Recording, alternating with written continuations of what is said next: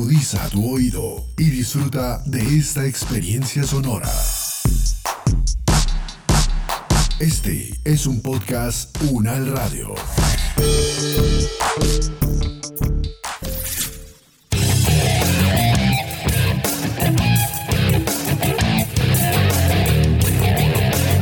Hola, hola, es un placer encontrarnos de nuevo en Invicto Podcast, este espacio sonoro que dedicamos a explorar y reconocer las múltiples oportunidades de bienestar de las diferentes poblaciones con condiciones especiales de salud.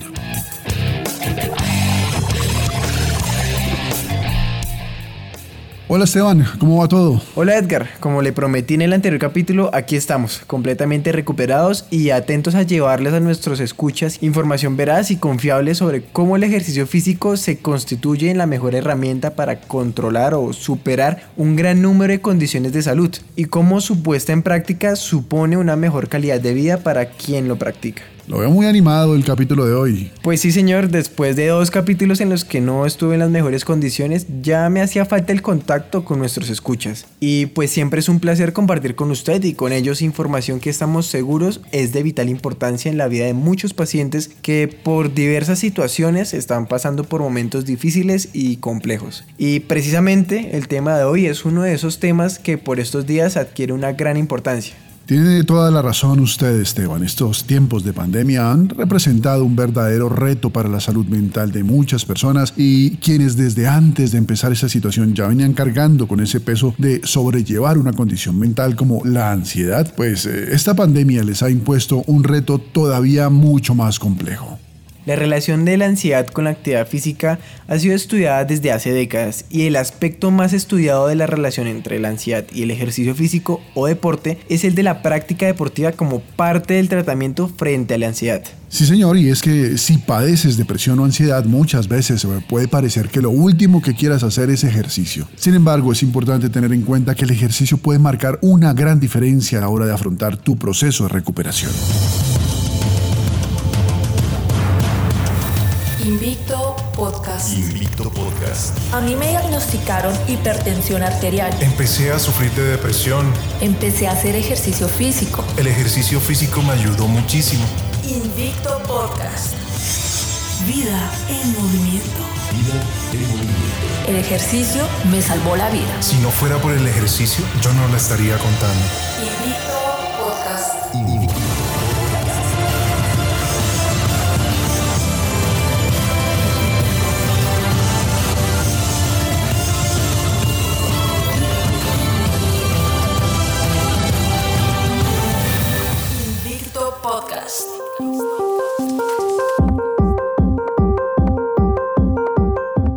Ejercitarte ayuda a prevenir y a mejorar diversos problemas de salud como la presión alta, la diabetes, la artritis. Algunas investigaciones sobre depresión, ansiedad y ejercicio han demostrado que los beneficios psicológicos y físicos del ejercicio también pueden mejorar el estado de ánimo y disminuir la ansiedad.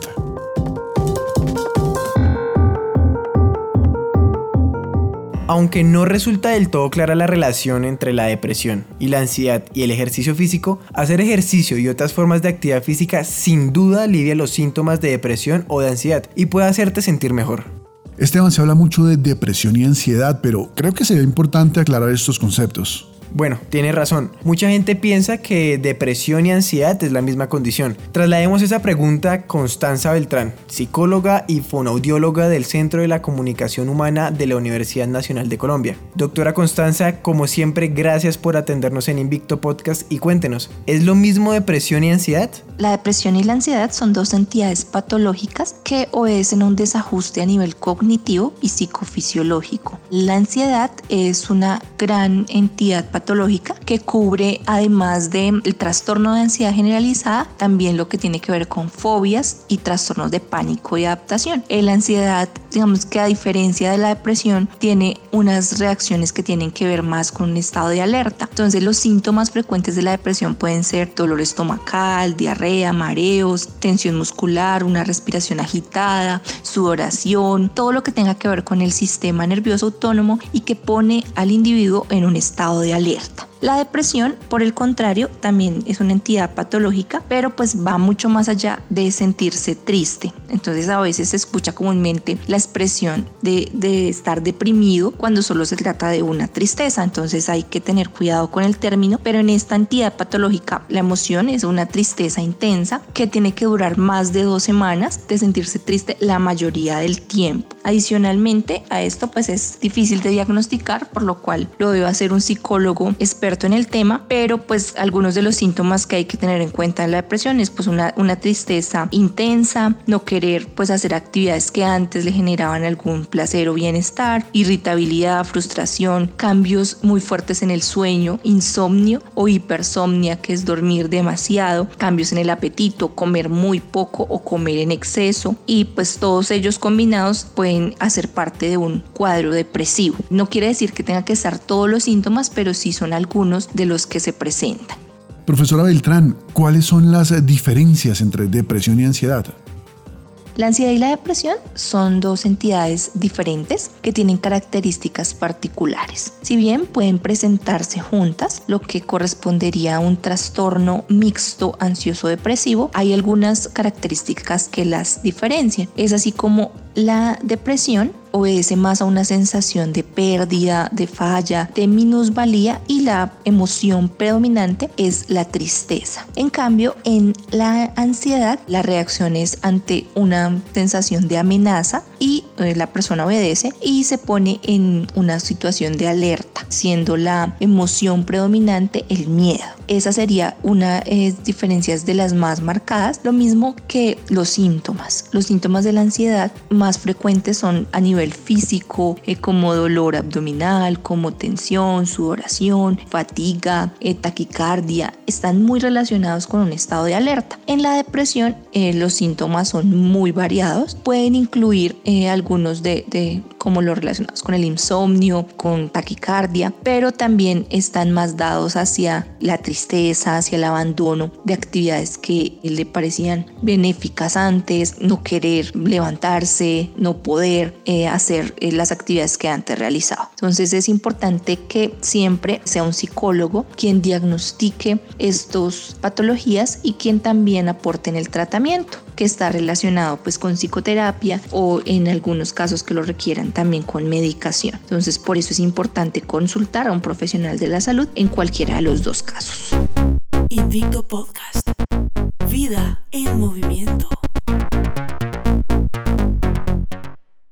Muchas gracias a Constanza Beltrán, psicóloga y fonoaudióloga del Centro de la Comunicación Humana de la Universidad Nacional de Colombia, por su respuesta. Profesora Erika Mancera, un placer saludarla y bienvenida a su casa. Hola, un saludo muy especial para el equipo de trabajo de Invicto Podcast, a los invitados y a todas las personas que nos acompañan en esta nueva emisión con un tema tan importante hoy en día como lo es la salud mental y el ejercicio físico. La profesora Erika Mancera es fisioterapeuta y actualmente es la coordinadora de la maestría en fisioterapia del deporte y la actividad física de la Universidad Nacional de Colombia. Profe Erika, ¿cómo ayuda la actividad física a atenuar condiciones mentales como la depresión y la ansiedad?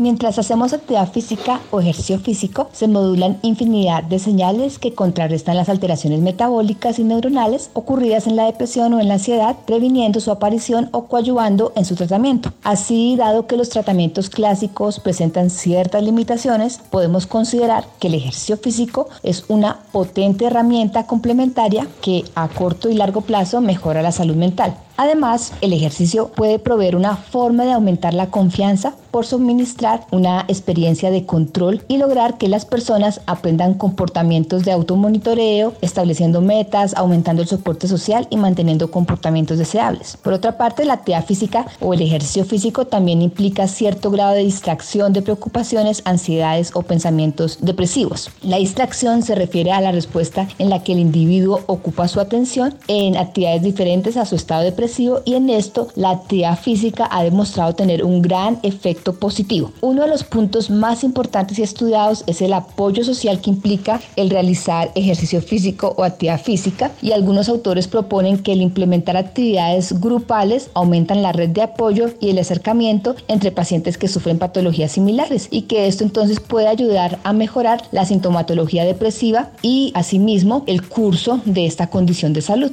Profesora, ¿qué es lo que pasa en el cuerpo cuando se hace ejercicio de forma regular? ¿Cómo es que esto puede aliviar la ansiedad? Teniendo en cuenta las hipótesis sobre los efectos neurobiológicos del ejercicio físico sobre la depresión y la ansiedad, podemos decir, en primer lugar, que las contracciones repetidas, esas contracciones musculares repetidas producidas durante el ejercicio físico, producen señales que afectan a todos los órganos y sistemas, entre ellos el cerebro. Los cambios producidos en el cerebro durante el ejercicio físico contrarrestan las alteraciones neuronales que ocasionan la depresión. Mientras realizamos ejercicio físico, nuestros músculos liberan a la sangre multitud de sustancias químicas que afectan a nuestras neuronas, haciendo que éstas puedan repararse, proliferar, mejorar su funcionalidad e incrementar sus conexiones en un proceso que se conoce como neuroplasticidad. Son los llamados factores neurotróficos. Precisamente algunos fármacos antidepresivos median su acción incrementando los niveles cerebrales de estos factores, efecto producido de forma natural al realizar ejercicio físico.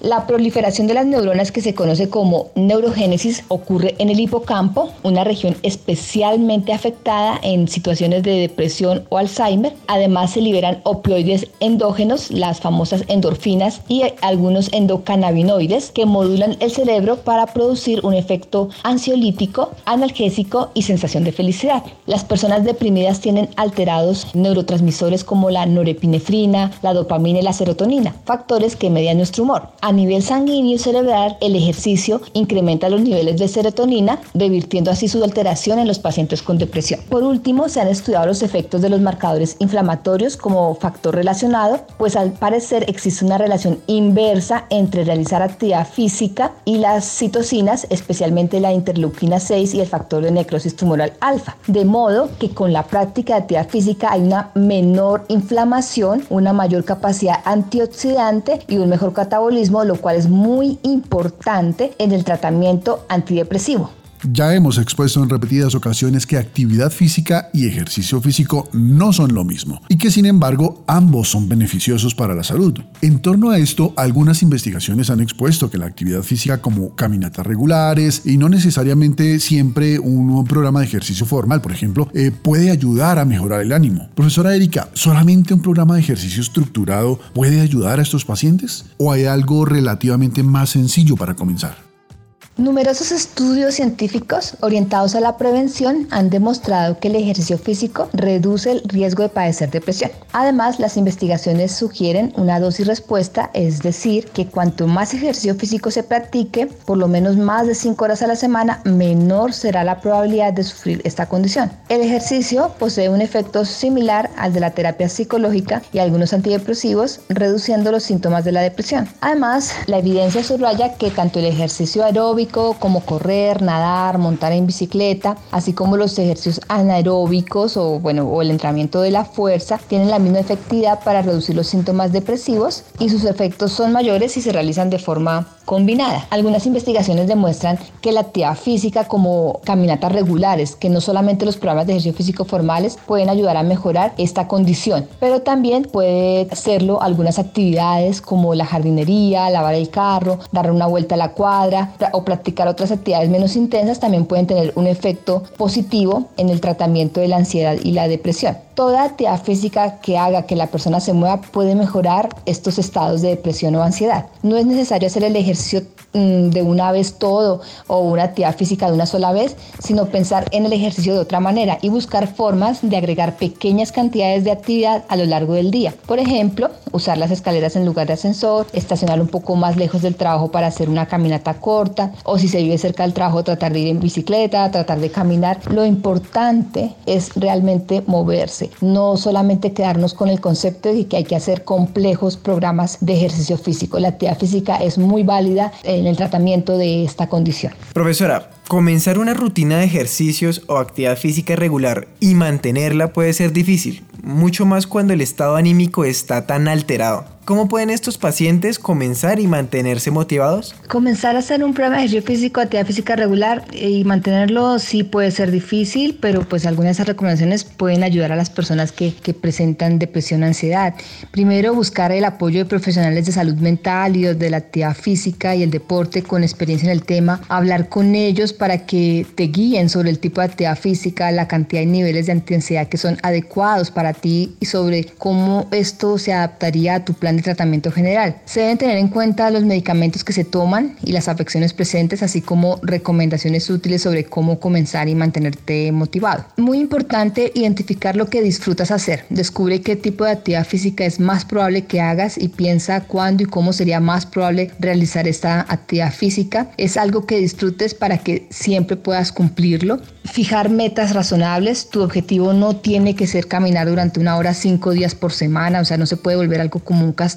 Piensa de forma realista acerca de lo que puedas hacer y comienza progresivamente. Ajusta el plan a tus propias necesidades y capacidades en lugar de fijar pautas poco realistas y que probablemente no vas a cumplir. No pienses en el ejercicio físico o en la actividad física como una tarea, como un deber. Si ejercitarse es otro deber en la vida que piensas que no cumples, lo asociarás al fracaso. En cambio, piensa en tu plan de ejercicio o actividad física del mismo modo que piensas en tus sesiones de terapia o tus medicamentos como una de las herramientas que te ayudan a mejorar. Analiza todos aquellos obstáculos que pueden estar impidiendo la práctica de actividad física. Si de pronto piensas que no se puede realizar la actividad física en la casa, que debes tener dinero para ir a un gimnasio, eso no puede convertirse en limitaciones, obstáculos. Entonces es importante ser consciente de esos obstáculos y mirar cuáles son las medidas que pueden permitir superarlos y realizar actividad física. También prepárate para los contratiempos y para los obstáculos. Eh, date crédito por cada paso que, que des en la dirección correcta sin importar cuán pequeño sea. Si no se hace ejercicio un día, eso no significa que no se puede mantener una rutina de ejercicio ni que podrías abandonarla. Simplemente inténtalo de nuevo al siguiente día, cúmplelo. Y bueno, tener en cuenta que si se hace ejercicio físico de forma regular, pero los síntomas de depresión o ansiedad aún interfieren en la vida cotidiana, hay que consultar al médico o profesional en salud mental. El ejercicio y la actividad física son excelentes formas de aliviar los síntomas de depresión o de ansiedad, pero no son sustitutos de esa terapia conversacional, de esa psicoterapia o de los medicamentos. Profesora Erika, para un paciente con ansiedad diagnosticada, ¿cuánto tiempo de ejercicio sería suficiente?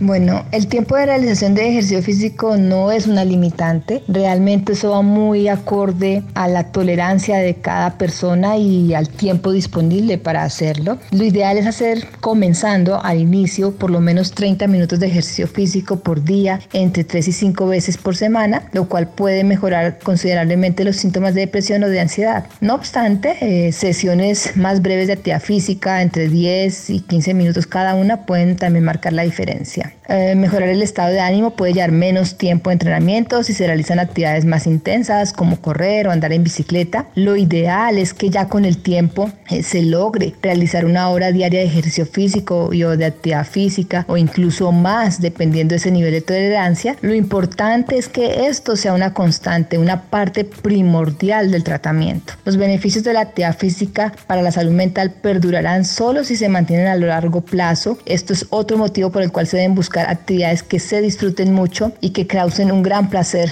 a las personas que las practican. Entonces hay que animarse, hay que comenzar con poco y progresivamente ir incrementando estas duraciones, ir incrementando estos días de práctica de ejercicio físico y que hagan parte principal del tratamiento. Muchas gracias a la profesora Erika Mancera, fisioterapeuta y actualmente es la coordinadora de la maestría en fisioterapia del deporte y la actividad física de la Universidad Nacional de Colombia, por atendernos hoy en Invicto Podcast. Bueno, muchísimas gracias a ustedes por la invitación. Ha sido un gusto acompañarlos en Invicto Podcast y espero que todos los que nos escuchan se animen a realizar actividad física de forma regular porque como hemos visto son increíbles sus efectos positivos sobre la salud física y mental. Así que anímense a dar el primer paso y fue un placer haberlos acompañado. Muchas gracias. Invicto Podcast. Invicto Podcast. Invicto Podcast.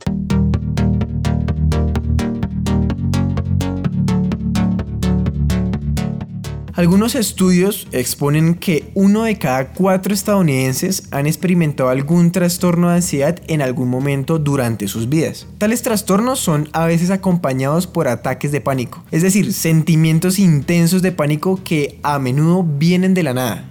Los ataques de pánico pueden incluir corazón palpitante, sudoración repentina, mareos, respiración superficial. Es que vivir con ansiedad y ataques de pánico es verdaderamente difícil. Pero hay una gran variedad de técnicas que pueden ayudar a aliviar estos síntomas. ¿Qué le parece Esteban si en nuestro próximo capítulo indagamos un poco más sobre esas alternativas? Me parece perfecto porque el yoga, por ejemplo, es una excelente manera de reducir la ansiedad y el estrés.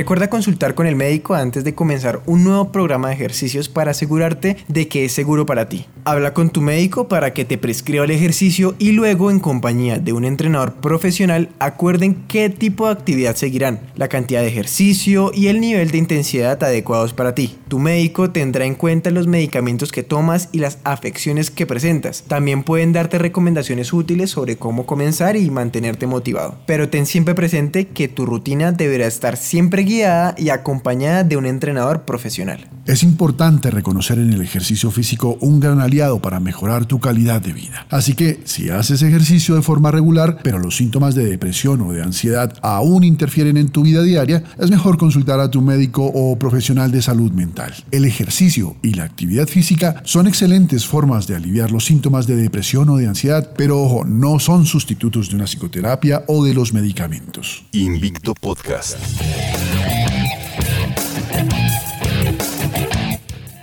Finalizamos por hoy. Gracias por acompañarnos en este capítulo de Invicto Podcast. Recuerden que nos encuentran en Spotify, iBox, Google Podcast, Deezer y desde luego en Podcast Unal Radio, la plataforma podcast de la Universidad Nacional de Colombia. Sigan también nuestras redes sociales, nos encuentran como Invicto Podcast tanto en Instagram como en Facebook. Allí también encuentran más información sobre los temas que aquí tratamos. Pueden seguir también mi perfil de Instagram. Me encuentran como arroba Huasca y a la profesora Erika la pueden encontrar como Nos encontramos de nuevo en la próxima emisión de Invicto. Hasta luego. Este podcast cuenta con la realización de HM Entrenamiento Personalizado. Cuenta además con el respaldo académico de la Maestría en Fisioterapia del Deporte y la Actividad Física de la Universidad Nacional de Colombia y el apoyo de la Maestría en Actividad Física para la Salud de la Universidad Santo Tomás. Y es coproducido por la UN Radio. Recuerden que si desean información sobre la Maestría en Fisioterapia del Deporte y la Actividad Física de nuestra Universidad Nacional de Colombia, pueden visitar el sitio web O si está interesado en conocer sobre la Maestría en Actividad Física para la Salud de la Universidad Santo Tomás, se pueden contactar con la directora de la maestría Cindy Castro al correo dir.maesaf.usantotomás.edu.co.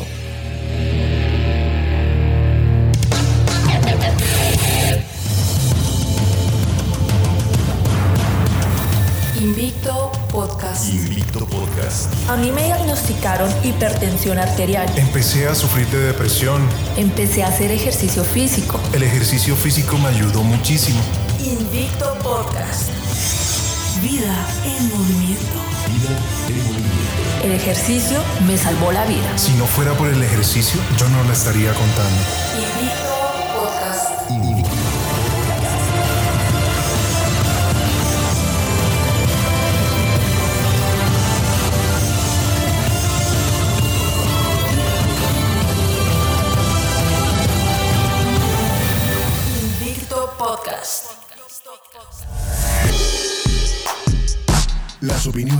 Aquí expresadas son de entera responsabilidad de sus autores y solo comprometen a los realizadores de este podcast. No representan necesariamente el pensamiento de la UN Radio ni la posición oficial de la universidad.